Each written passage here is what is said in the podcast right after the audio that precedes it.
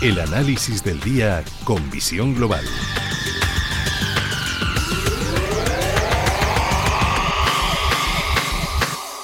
Y saludamos a Roberto Moro de Acta Negocios. Muy buenas noches. Hola, buenas noches, ¿qué tal? Bueno, pues eh, bien, y viendo cómo sobre todo en estos últimos minutos el sector tecnológico en Estados Unidos se da la vuelta y entra en terreno positivo, parece que quieren acabar la semana por todo lo alto en vísperas de Navidad. Sí, bueno, movimientos de no mucho calado, ni para arriba ni para abajo y más o menos nos deja una semana, pues sí, yo creo que de transición, ¿no?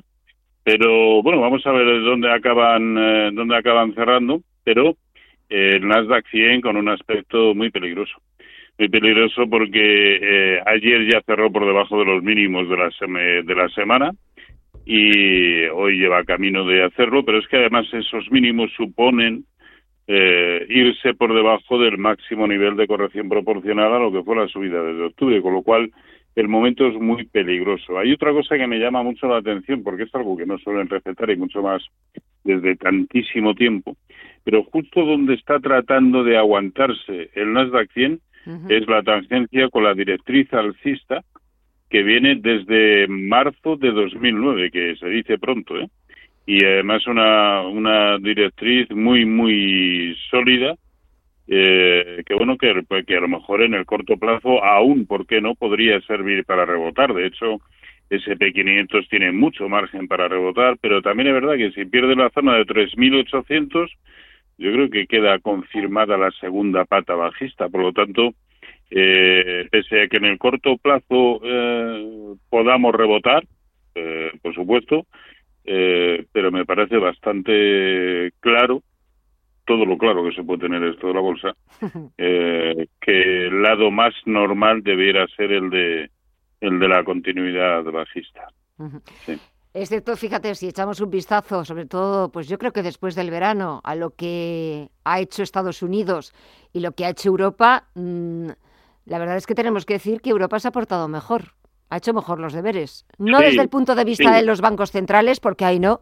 Ahí sí que el Banco Central Europeo ha tardado en ser consciente y en darse cuenta de que la inflación se les estaba eh, yéndose por unos derroteros que no eran nada convenientes ni oportunos. Eh, han tomado decisiones, pero quizás un poquito más tarde. Pero es verdad que desde el punto de vista de las bolsas, Europa, vamos, le ha sacado una cabeza a Estados Unidos.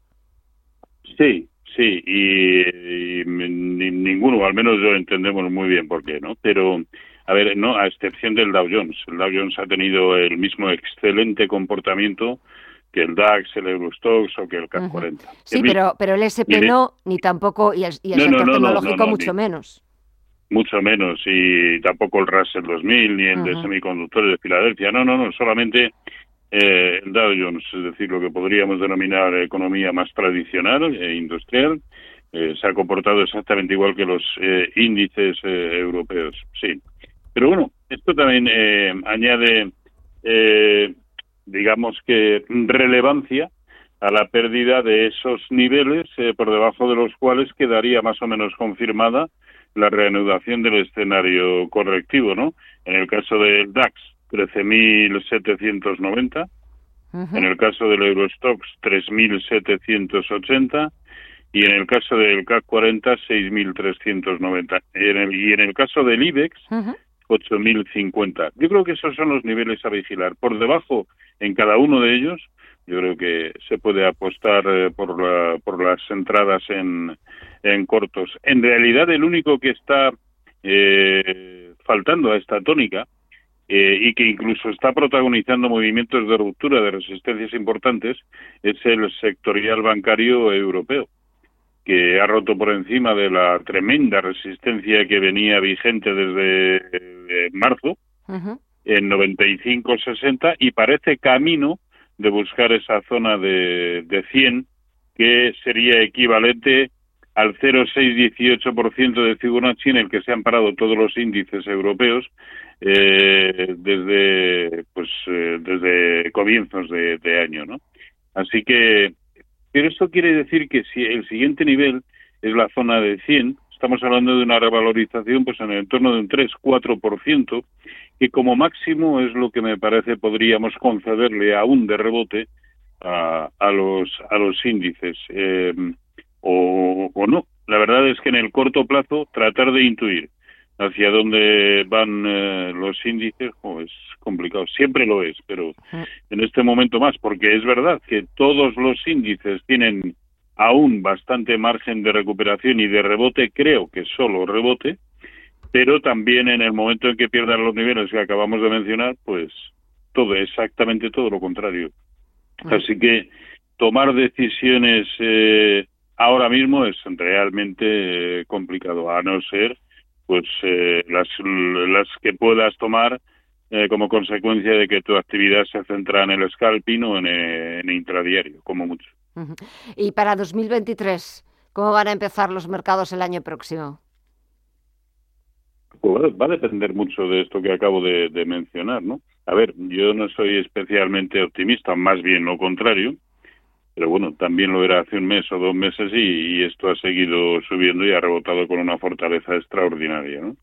Pero eh, no sé por dónde se va a romper la baraja, pero yo creo que eh, toda la subida desde octubre ha de quedar mucho más matizada, pero de la misma manera que pienso que toda la subida desde marzo de 2009 ha de ser matizada, ha de ser eh, ha de buscar los, los índices han de buscar niveles de corrección proporcional. Por lo tanto no soy no soy optimista para para la renta variable pero vamos esto como consecuencia tanto de las cábalas macroeconómicas que yo me que me pueda hacer en este momento como del entorno eh, técnico no pero si el mercado como en tantas ocasiones me lleva a la contraria, vamos, tardo cero coma en ponerme del lado del lado ganador. Sí, Tú cero coma y yo detrás, porque al final, eh, claro, el que manda es, es el mercado. Es que lo hemos dicho y lo repetiremos, eh, que ir contra el mercado, pues bueno, hay casos, pero pues eh, así, así les va.